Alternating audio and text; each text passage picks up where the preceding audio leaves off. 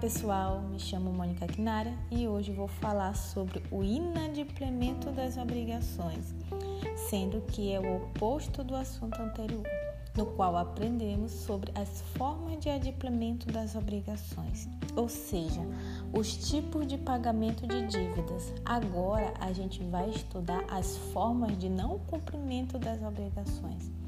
Apesar dos nomes serem bastante semelhantes, mas há uma certa diferença abrangente quanto ao seu significado.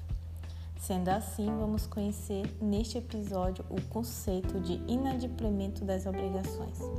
Os inadimplementos de obrigação geram a chamada responsabilidade civil contratual, que decorre de um vínculo anterior. Nessa forma de responsabilidade, Basta ao credor demonstrar que a obrigação não foi cumprida, havendo aí, portanto, um descumprimento de um dever jurídico, recaindo assim sobre o devedor o ônus da prova da culpa, da inexistência dela. Ou seja, enquanto na responsabilidade extracontratual o credor deve demonstrar a existência de dolo ou culpa, na contratual esta é presumida, tendo o devedor que demonstrar sua inexistência decorrente de caso fortuito ou de força maior.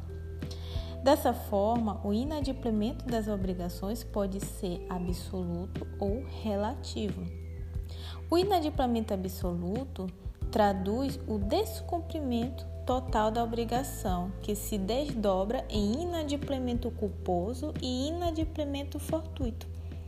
No inadimplemento fortuito, o fato que deriva a obrigação não é imputável ao devedor, decorrente de caso fortuito ou de força maior. Artigo 393 do Código Civil. Já no inadimplemento culposo, deriva de fato imputável ao devedor proveniente de culpa ou dolo impondo-se a obrigação de pagar perdas e danos. Artigo 389 do Código Civil. Já o inadimplemento relativo configura-se a chamada mora, que ocorre quando o pagamento não é feito no tempo, lugar e forma convencionados. Dessa forma, temos duas espécies de mora temos a mora do credor, mora acipiente ou credente, e a mora do devedor, mora solvente ou debente. Dito isto, no próximo episódio darei continuidade ao assunto falando sobre o inadimplemento absoluto.